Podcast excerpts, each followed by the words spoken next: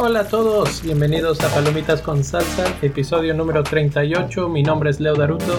Y yo soy Crisolis. Palomitas con Salsa es un podcast dedicado a los amantes del cine como tú y como yo. Platicamos de los más recientes estrenos del cine y de mucho más. Y hoy eh, estamos en una situación especial porque precisamente no vamos a platicar de los recientes estrenos del cine porque estamos en medio de una, pandemia. Crisis, pandemia, el coronavirus.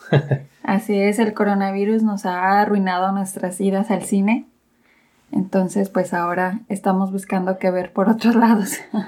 Así es, la verdad es que ha sido pues difícil ver esta situación enfrente de nosotros, cómo nos va afectando en nuestra vida diaria. Eh, probablemente todavía ni siquiera haya casos en nuestra ciudad, pero pues hay que ser responsables y hay que tomar las medidas preventivas para, en caso de que llegue a estar, no seguirlo esparciendo a tus seres cercanos, a tus colaboradores de trabajo, etcétera, etcétera. Entonces, hemos tomado la decisión de que hasta que las cosas prometan, mejoren, no vamos a asistir a las salas de cine y por lo tanto estaremos platicando de cosas que se puedan ver desde la comodidad del hogar. Así es, y pues sí hemos estado, ya ahí tenemos nuestra lista de varias cosas que hemos visto y pues sí, no queda más que adaptarse a lo que, a lo que está viniendo en el momento. Ya luego se irá el coronavirus, espero. Sí, se va a ir, se va a ir y mientras tanto, pues hay mucho, mucho que ver. Está Netflix, que lo habíamos tenido abandonado, está Amazon Prime, está Hulu. Y hoy precisamente vamos a hablar de dos de esas plataformas. Eh, pues, ¿qué te parece si empezamos con la serie que en estos momentos, no sé por qué, pero está de moda, está de moda, mucha gente está hablando de ella. Es una serie de Netflix, el nombre es Love is Blind. ¿Quieres platicarnos de qué se trata? Ay, sí, esta serie.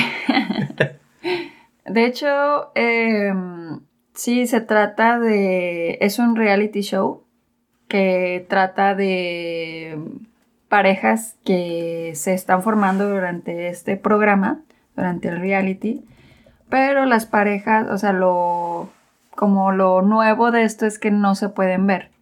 Entonces están separados en diferentes cuartos y ahí, ahí es como se da la comunicación, o sea, una persona en un, en un cuarto separado por una pared y la otra persona del otro lado y así es como empiezan a platicar cada uno de ellos. Son el mismo número de hombres y de mujeres, entonces pues sí se van formando las parejas conforme eh, pues a lo largo de días, porque ni siquiera es así de semanas ni nada, son días los que pasan y ya lo que todavía así como que le da como el, el twist mayor es que tienen que salir de ahí con una proposición de matrimonio. Entonces eso está muy loco del programa que en cinco días ya se hacen parejas y ya se dicen que se aman y ya se dicen que se quieren casar y vivir felices para siempre. Entonces, apenas estamos viendo los primeros capítulos, pero al parecer conforme va avanzando, los ponen en diferentes pruebas. O sea, la primera es que si ya se conocen y se quieren, etc. Y la segunda prueba, que es como en la parte en la que estamos ahora, es que van y, tienen unas vacaciones juntos para que ya se conozcan ahora sí más. Entonces estamos en esa parte. Eso, eso es casi territorio de spoilers porque hemos visto tres, tres, cuatro episodios, tres. Y, y bueno, va evolucionando. Sí, eh, pero en el primer capítulo, ¿te acuerdas? Al final. Ah, sí. El Todo esto que les acabo de decir lo dicen así de... El primer capítulo, el final es una total este, serie de spoilers. Si, si no quieren saber... Sí, eh, sáltenselo, pues porque ahí se... O sea, te te dicen quién con quién y, el pleito de quién con quién, entonces... Pero la verdad es que también, o sea, no es así como que, ay, no te quieras Sí, o sea, bueno, eso... no quieres que no te digan. Como que más bien yo creo que lo hacen adrede porque si quieres ver quién se va a pelear o así. No, más bien yo creo que te lo hacen ver así como para que veas que el conflicto va a existir y que y que dices, bueno, esto ya, ya sé de qué se va a tratar, qué flojera, y luego ves que hay más cosas, o sea, que no solamente van a estar dentro de la casa, que no solamente van a estar en una sola situación y que va a haber, que todavía vienen más conflictos. Entonces, bueno, eh, ¿qué opinas de la, de la premisa? ¿Crees en realidad que es, bueno, sí, que, que el amor es ciego y que se podría enamorar así sin verse las personas? Pues yo digo que sí, sí te puedes enamorar de la, o sea, quién sabe enamorar, no sé, bueno, si no, no sé. Pero, o sea, que te guste mucho una persona así, de, de verla y sin platicar ni nada, que te guste mucho, sí. Pero ya de eso, a que en cinco días digas, ay, me quiero casar contigo, como que... Oh". Eres la mujer de mi vida. Sí, eso sí está medio irreal, así como que... medio irreal. Yo creo que cualquier persona que ha tenido una relación de bastante tiempo, o sea, ves eso y dices, Aunque bueno, estoy de acuerdo, pero voy a jugar de abogado del diablo para, para tener aquí algo que discutir. Eh, una de las cosas que hace la serie es que no tienen dispositivos móviles, no tienen teléfono, no tienen nada. Entonces, literalmente a lo que se dedican todo el día, todos los días, es a, tener citas, a ligar entre ellos. Y están pues hablando y hablando y hablando y sin distracciones. Entonces puede ser que por ahí pues puedas encontrar una química y una conexión mucho más rápido de lo que en una forma tradicional, digamos, tendrías en la que tal vez sales a cenar o una cosa, una, dos, tres horas pero pues en ese tiempo estás manejando o viendo el teléfono o haciendo cosas ahí, etcétera, mandando chats o así. El chiste es que no estás tan enfocado en la otra persona. Aquí es cara a cara sin verse mutuamente. Entonces, por ese lado digo, bueno, les doy el beneficio de la duda de que podría existir ahí cierta conexión. De eso a que encuentres a la persona de tus sueños, pues es otra cosa. Sí, bueno, yo no, o sea, no, no lo creo mucho así como lo que estás diciendo, porque finalmente cuando conoces a alguien y, quieres así como que le gustes, pues le enseñas solamente la parte bonita tuya. O sea, es lo único que, que se ve. Pero entonces, eh, a mi parecer, aunque sí pasan más tiempo así juntos y así, no se enfrentan a situaciones, o sea, al principio, en los primeros días, no se enfrentan a situaciones en las que digas, ay, pero es que no me gusta, por ejemplo, que, no sé, a lo mejor ves que es codo o, o, no me gusta cómo trata a las demás personas, no me gusta cómo les habla a los meseros o no sé, o... Todo, eso no lo puedes saber. No lo puedes saber. Y que también, a mi parecer, son cosas fundamentales como para elegir una pareja. Entonces, eh, el hecho de que ya digas que, que quieres estar con alguien en cinco días para mí es así como que, ok. Ahorita hasta se me acaba de ocurrir qué tal que le huele feo la boca y ni sabes. o le huelen las patas. bueno, pero eso tal vez, no sé. Esas cosas, también luego no las sabes, no las sabes hasta mucho después. Sí. Pero eh, bueno, pues ahí está, esa es la, la idea del show. Eh, todo el mundo está hablando de él. Eh, hay, incluso un artículo de bustle.com eh, que la traducción literal es ¿por qué no puedes dejar de ver Love is Blind eh, de acuerdo a los psicólogos? Y es toda una descripción de, pues, de lo que, causa, de por qué te engancha tanto y no sé qué.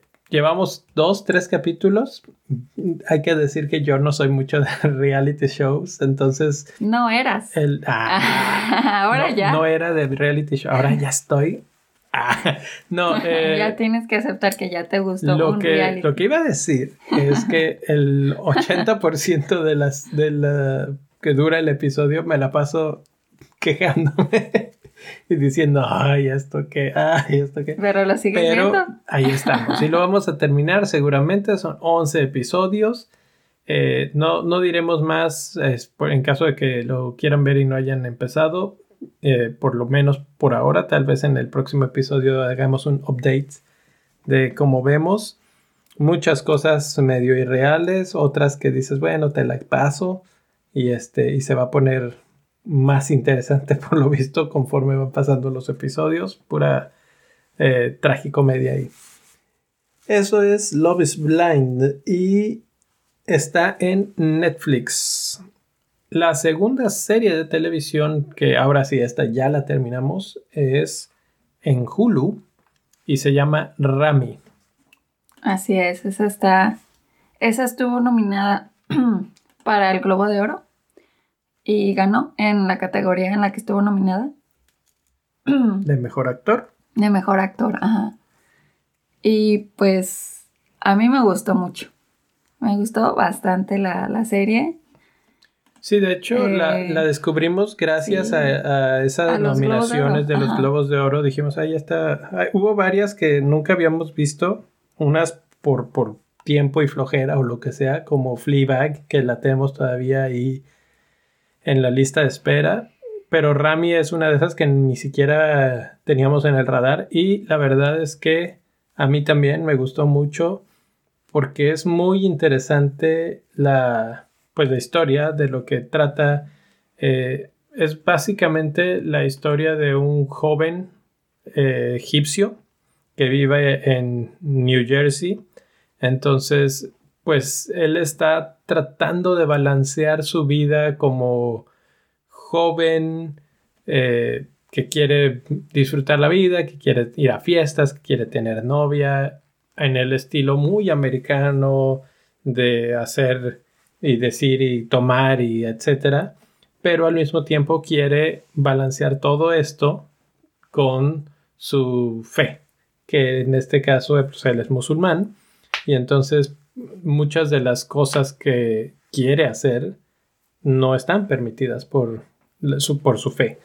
Entonces él está en un constante conflicto moral, se podría decir, de quiero hacer esto pero no puedo y, o está siguiendo muy al pie de la letra la religión y entonces su gente cercana lo voltea a ver así con cara de, de qué planeta vienes, nadie es así. Eh, entonces es ese estira y afloja de, de si voy o no voy, hago o no hago. Y cada episodio es como una especie de mensaje diferente. No sé, a ver, ¿tú tienes alguna otra cosa o reflexión que agregar? A mí esta serie me recordó mucho a una que eh, salió en Netflix hace como, pues sí, salió en 2015 la primera serie, eh, temporada, perdón, la de Master of None. A mí también, muchísimo. Muy buena. El, el principal se llama Aziz Ansari en esa serie. Ujú. Entonces, es como si la vieron, es lo mismo, muy parecido, pero ahora pues eh, esto es como desde la perspectiva de, de otra cultura. Sí, la temática es diferente porque aquí es esto, este jaloneo entre la fe y el- la Es- vida diaria. Yo también diría que es, es parecido, te voy, a- voy a decir por qué. Porque eh, en esta también de Rami, o sea, además de lo que tú dices de la religión, también es este choque de cultura. Eso sí. de que tú vienes, eh, pues tus papás, eh, en este caso de Rami y también la de Master of None, sus papás emigraron a Estados Unidos. Y pues el Rami en esta serie, él es la, prim- la primera generación pues que vive en Estados Unidos y que crece con la cultura de americana y además pues obviamente crece con todo su herencia egipcia. Entonces también está como mucho este choque cultural y yo creo que ahí se incluye lo de la religión que dices. Y por eso él está como descubriéndose, o sea, está como que se da cuenta muchas veces que él es tal vez más egipcio para unas cosas y tal vez más americano para otras. Pero Entonces- es que ahí está el detalle, porque es las dos. Él, él es americano. Nació, eh, bueno, no, él nació en Egipcio, en Egipcio, en Egipto, pero... No, nació en Estados Unidos. Creció en América o una cosa así. Entonces, él, todos sus amigos eh, siguen sus, sus normas como americanos y entonces salen los viernes en la noche y los sábados y toman alcohol y algunos allá hasta drogas y lo que sea. Y él tiene ese conflicto así de que qué hago, yo quiero hacer cosas pero no puedo. Eh, y va desde eso hasta el sexo, hasta, este, no sé, rezar a diferentes horas, pasan por el tema del ramadán. Entonces, y sí, como dices, es, el, es similar a Master of None en el aspecto eh, racial cultural, porque también en Master of None él eh, representa una cultura que no es exactamente la misma a la americana, o sea, tiene sus propias formas de ser, digamos. En lo que sí se, también se parecen mucho es que son situaciones muy cotidianas, no hay cosas así extraordinarias, son cosas que nos podrían pasar a ti y a mí todo el tiempo.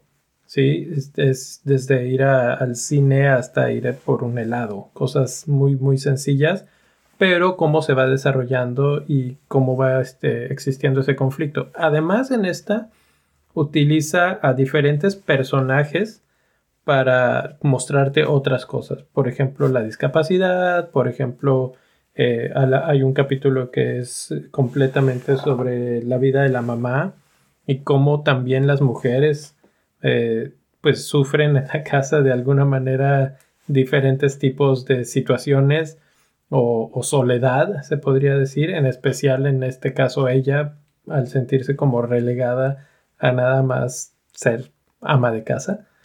Entonces, me, parece un show muy inteligente, muy bien llevado. El actor es bastante bueno, de hecho, por eso ganó el, el Globo de Oro y, la historia pues te va llevando, te va llevando, te va conectando y pues creo que bastante bien. Así es. Y es, pues sí, como dices, es muy diversa. Está, o sea, hay de, eh, desde discapacitados, bueno, sí, de discapacitados. Eh, también hay de, o sea, puedes ver como el mundo de cada uno de ellos, de cómo enfrenta al mundo una persona con capacidades diferentes.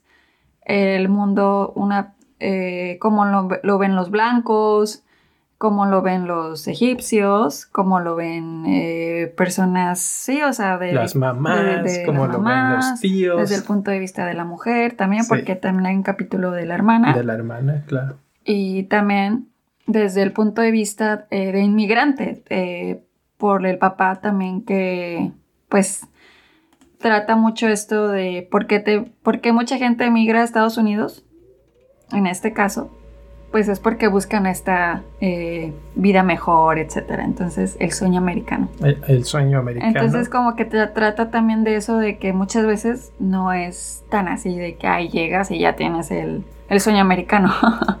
Además, es todo lo contrario. Entonces, eso a mí me, me gusta mucho que trate esa perspectiva desde diferentes puntos de vista, no nada más se enfoca en uno solo.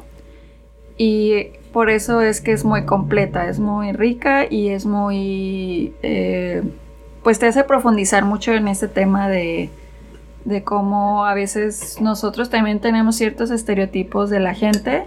Y esta serie también trata de eso, de derribar estereotipos, en este caso en específico de la gente que viene de estos países como Egipto, porque también, digo, esto a lo mejor ya es, bueno, no, no sé si es spoiler, pero también trata lo del tema del 9-11 o el 9-11, como le dicen en inglés, cuando se cayeron lo de las Torres Gemelas.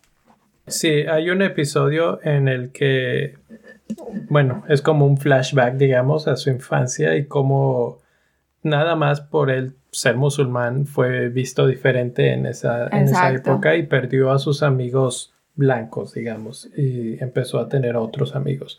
Entonces, bueno, ese es el tipo de cosas que trata también cuando ya es adulto y se va al final a un viaje. Eh, él trata de hablar de, pues, de las cosas de ahorita, ¿no? De la revolución en Egipto, etcétera, y la gente lo voltea a ver así de, No, no, no hables de eso. O sea, yo vi gente morir enfrente de mí. Eh, por favor, eso es un tema muy sensible porque quieres hablar de eso. Entonces, muy actual. Mm, sí, también se siente muy actual, muy como del, sí, o sea, del tiempo así totalmente. Utiliza lenguaje, eh, todo, todo así como, como estamos viviendo ahorita mismo. Lenguaje, actitudes, formas de moverse, formas de vestirse, etcétera, etcétera. Bastante bueno, recomendado por mí, no sé, Chris. Creo sí, yo también, sí, la, la recomiendo bastante y si pueden verla, Además los capítulos son cortos, entonces es muy bueno. Fíjate que eso es algo que no había comentado, pero desde que nos quitaron Friends de Netflix, de repente hay días que queremos ver algo cortito y fácil de, ver. Esta ha sido esa serie que encontramos que es rapidita, que puedes ver en un ratito y, lo, lo que sigue. Entonces, pues ahí está. Está en Hulu. Se llama Rami. Y pues eso es todo. Con esto vamos a hacer una pequeña pausa y regresamos con Klaus. Um, hello, Jesper Johansson, postman. Uh, Mr. Klaus, you have a gift. You were meant for making toys. So I figured if you donate your old toys, I'll deliver them for free. Tonight, I go with you. There's no need for you to come with me, really. Tonight, then.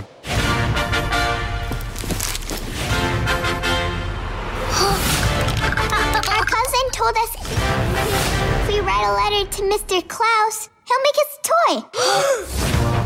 Dear Mr. Klaus. Dear Mr. Klaus. Shall we then? Yep. Klaus is the coolest. Klaus? What about me? Ow! What the loser? Oh yeah. Well, if I'm a loser, then you're you're a you're a uh, you're too you're too far. You're gone. Y esto fue el trailer de Klaus. Y ahora sí, vamos a hablar de la película. Sí, vamos a hablar un poco más sobre Klaus. Primero, esta película es dirigida por el director español Sergio Pablos este director se ha, ha hecho ya su carrera en, en, la animación, haciendo cintas como Hércules y algunas otras cintas animadas de, de Disney. Y trae un poco de su experiencia previa, digamos, a, a esta nueva cinta porque una de las cosas que más distinguen y caracterizan a la película es su animación, que no es en 3D como normalmente lo estamos viviendo ya en estos días, casi todo es 3D, sino que es muy a la antigua, digamos, es en, dos dimensiones, dibujada a mano. Hubieron hasta 3.000 personas en algún punto del, del diseño, digamos, de la película trabajando en ella. Hay muchas cosas que platicar sobre eso, ahorita lo platicamos. Y se trata de la historia del origen de Santa Claus, como su nombre lo, pues, nos lo dice, ¿no? Pero creo que es una historia súper original porque es una, la historia de Santa Claus es algo que hemos visto infinidad de veces en, en las películas, en la televisión, etc. Y creo que nunca la habíamos visto como esta. Es bastante original la forma de contarlo, la forma de llevar a cabo. Eh, sigue la vida de un joven que se llama Jasper, que es el hijo de un cartero o de un del dueño del correo postal. Eh, este joven es interpretado en inglés por lo menos por Jason Schwartzman y Klaus es interpretado por J.K. Simmons. Y Básicamente este hombre es un holgazán, bueno para nada, que no quiere trabajar y que como lo tiene todo, porque su papá es básicamente el dueño de la empresa, es rico, etc., pues no hace nada. Y de castigo lo mandan a un pueblito remoto en el norte, en donde todo es terrible. Hay dos familias que se odian y se la pasan peleándose entre ellas eternamente y él tiene que pues vivir ahí y lograr un digamos un reto de acumular un número de cartas en un año eh, si no cuando regrese pues pierde todos sus beneficios económicos de de parte de su papá entonces pues ahí de ahí se origina la historia y todo el asunto de cómo conoce a Klaus y cómo se origina pues la leyenda de Klaus. ¿Qué opinaste tú de esta película, Chris? Pues es una película que me hubiera gustado ver en Navidad. Bueno, es que sí, hay que hacer una pequeña pausa. La verdad es que esta película salió más temprano de noviembre, creo. Salió como para el Thanksgiving. Thanksgiving, algo así. Sí. Entonces, eh, sí, reconocemos que no es la época. Sí, no, en plena definitivamente es casi primavera. porque siempre las películas eh, navideñas o así ya de, de festividades de Navidad y así, tienen como que este feeling o esta sensación así de... Es una good feeling movie, así como que te quedas con ganas así de sí, bueno, al menos yo. Sí, Chris, Chris que es muy navideña, empieza, Sí, estaría- yo me quedé, yo me quedé, eh, a mí me gusta mucho, de hecho, ver películas en Navidad, de Navidad, o sea, de, me gusta ver películas de, desde la de Grinch hasta películas románticas de, en, la época Actually. navideña, porque pues están, que si los villancicos, o sea, como que entras mucho en el mood de, de la Navidad. Entonces, una vez que las terminas de ver, estás así de, sí, eh, vamos a seguir viendo lucecitas en la calle o cosas así. Sí, y la verdad es que no sé cómo se nos fue esta en aquellas épocas, porque efectivamente es el clásico, eh, la clásica película que veríamos durante la época navideña. Exactamente, entonces es una película que te deja muy buen sabor de boca por los mensajes que da y por cómo está hecha, la verdad. Y por la historia también, porque es una historia que honestamente yo no me esperaba.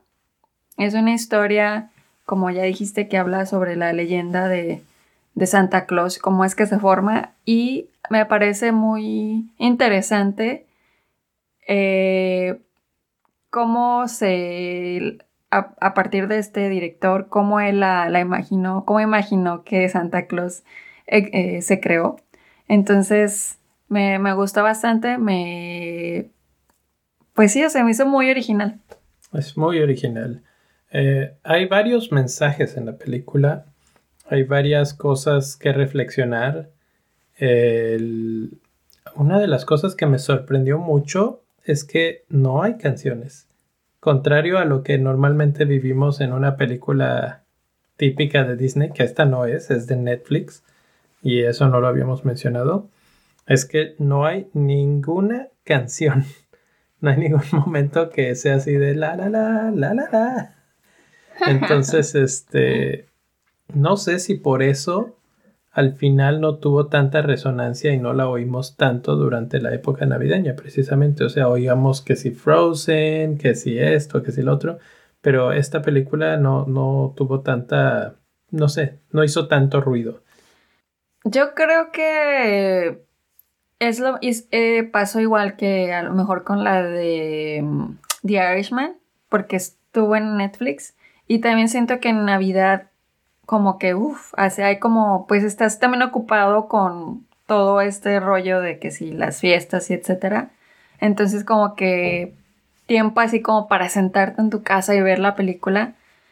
Eh, siento que como que por eso es, es que a veces eh, pues la gente no, no se dio cuenta de esto. Sí, pero no, es que no estoy de acuerdo porque eh, al ser una animación es para los niños y los niños cuando más tiempo tienen es, precisamente en Navidad.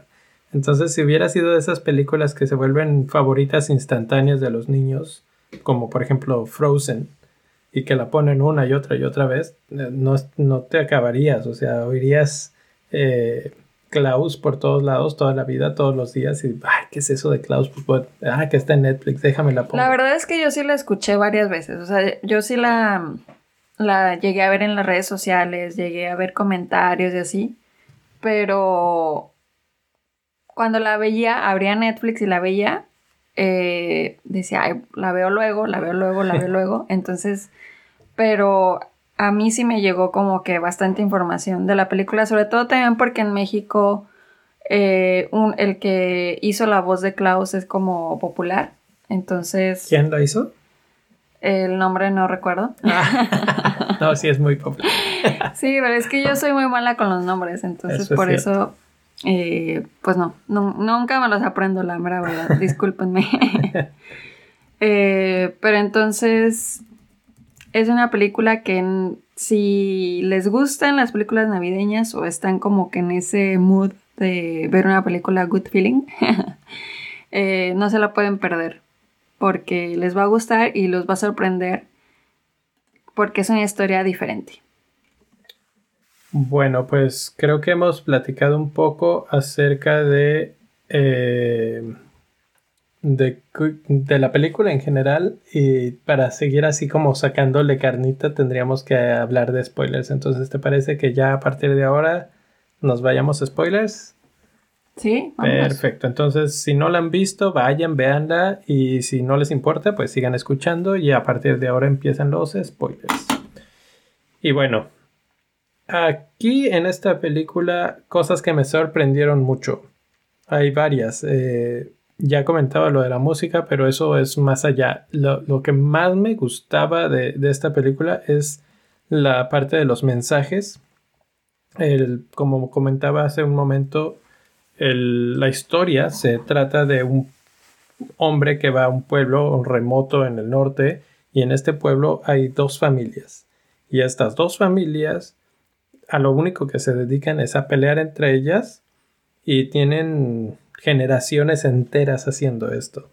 Y cuando Jasper que es el cartero llega eh, él no entiende lo que está pasando dice ¿por, por qué demonios están peleando y hay un punto en el que literal lo pregunta o llega un momento en el que alguien se lo pregunta, creo que es uno de los niños, cuando reciben el primer regalo de, de Klaus y empieza como a haber una conexión entre un niño de una familia y de la otra y los adultos se vuelven locos así de no, no puedes tener eh, amistad con este otro grupo de gente y el niño dice ¿por qué?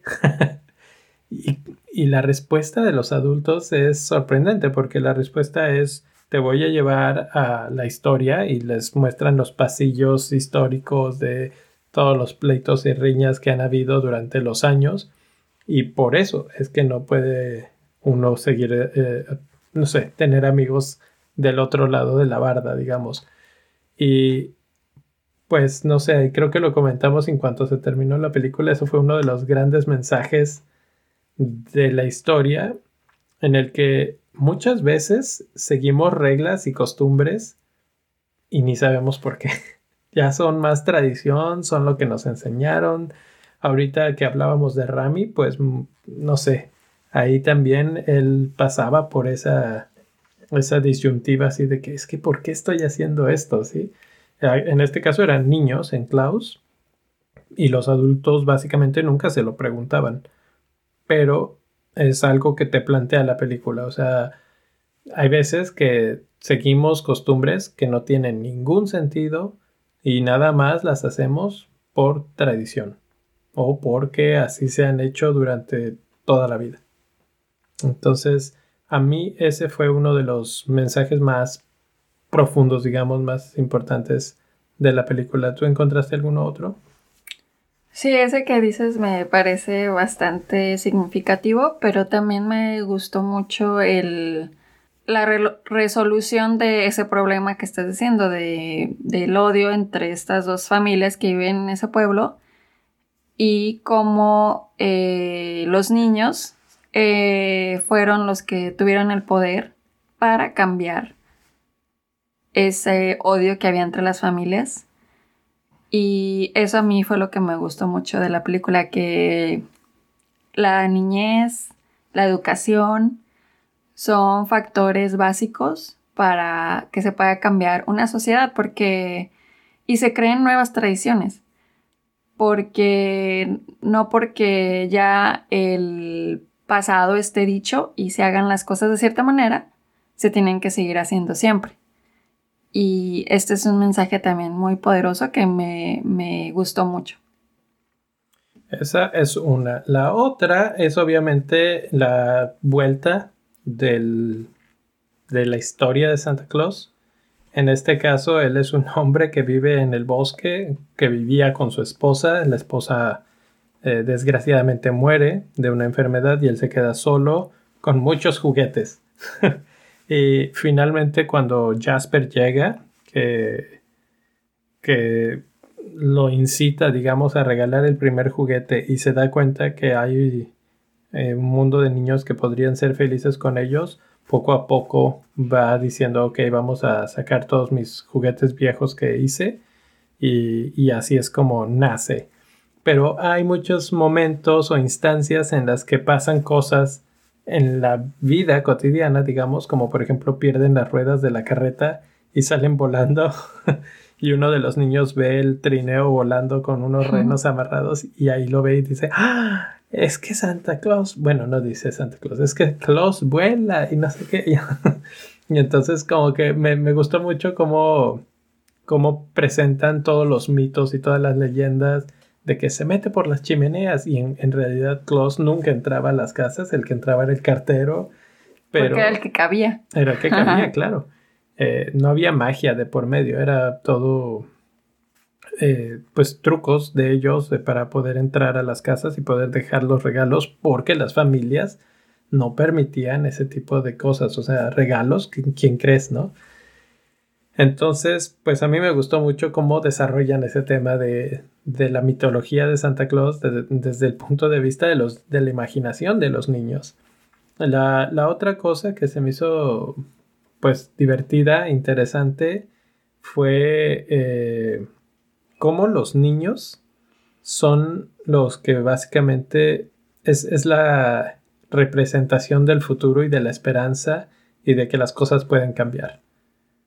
Que eso lo discutíamos también Chris y yo al final de la película. O sea, básicamente la película se desarrolla en el contexto de que los niños cambian la cara del pueblo, porque ellos como que les vale que, haya una riña eterna y empiezan a jugar entre ellos con sus juguetes nuevos y empiezan a hacer cosas buenas porque Jasper para hacerlos que le den cartas, que eso es todo el objetivo que él tiene, eh, les dice, sí, nada más que a Santa eh, Claus solo les trae cosas a los niños buenos, a los que se portan bien y si no te portas bien te traen un carbón. Entonces los niños empiezan a hacer cosas buenas sin importarles que sean este, de un lado o del otro de las familias. Que esa es una parte, o sea, está bonito, pero a la vez también como que es manipulación a los niños, así de, si no te portas bien, eh, no te traen cosas buenas, o sea, como que esa, esa parte a mí sí me, di, me quedé así de... Mm".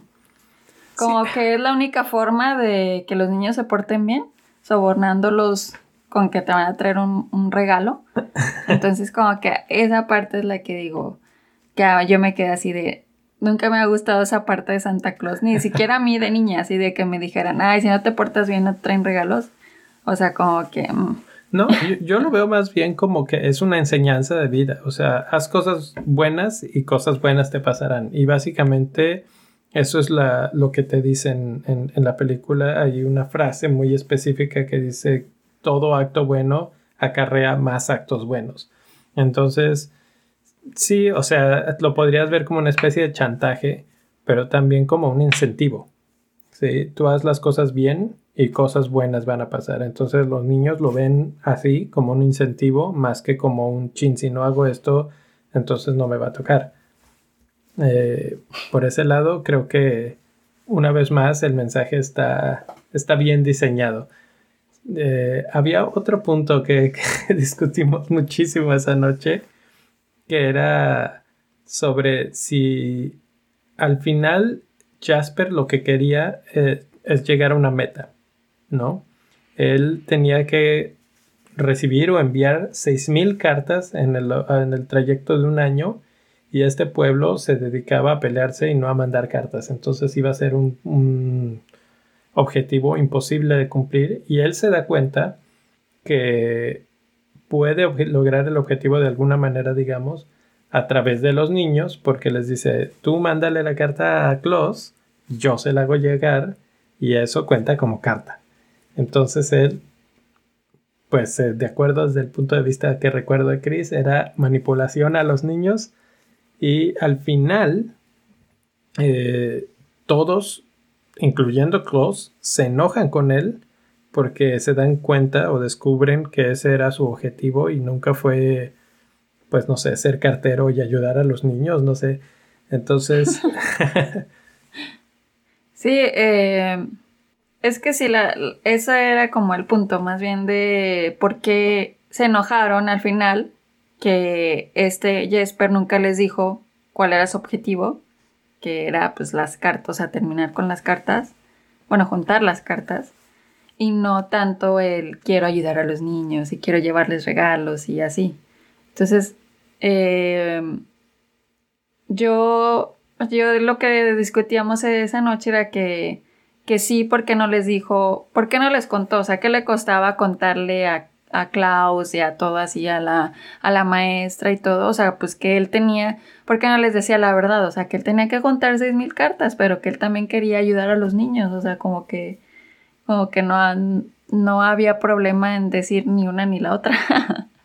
y tú decías que, ¿por qué tenía que decirles que... sí, pues, yo, yo defiendo mi punto de que él en realidad no tenía ninguna obligación de decirles nada. Es, eh, él tenía un objetivo y ese objetivo no tenía ningún conflicto con la vida de los demás. Eh, hay una historia de la que no hemos hablado, que es la historia de la maestra que es una maestra de escuela, digamos, que se llama Alba y ella se dedica básicamente a vender pescado porque los niños no van a la escuela, entonces ella se encuentra atrapada en el pueblo sin dinero y nada más está juntando dinero para poder irse de ahí. Y al final los niños terminan yendo a la escuela porque es parte de las cosas buenas y de las cosas que están haciendo para poder escribir, para aprender a escribir para poder mandar cartas, etc.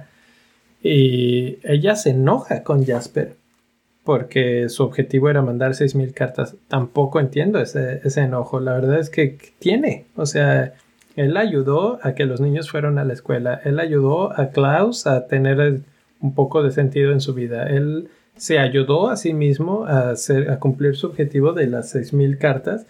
Entonces, no, no, no encuentro por qué el enojo, o sea, tienes razón, pudo haberles comunicado, la verdad es que este es mi objetivo y ayúdenme y se acabó. Sí, porque él siempre, eh, cuando él empieza a tener relación con Klaus, él siempre se lo hacía ver que era para beneficio de los niños y para beneficio de Klaus.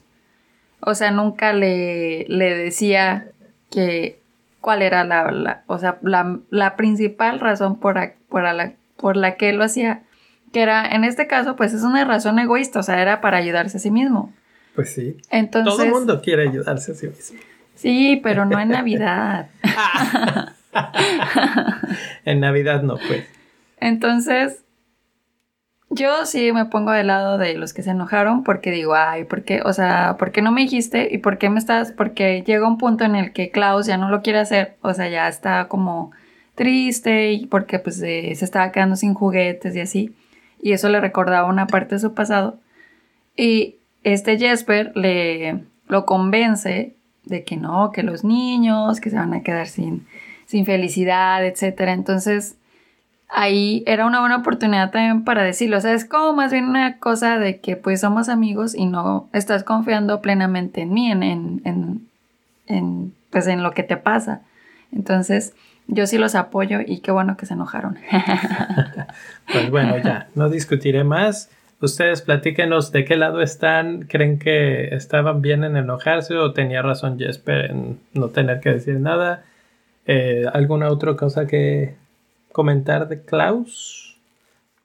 Pues no, o sea, es, una película eh, que no se pueden perder. Creo que no.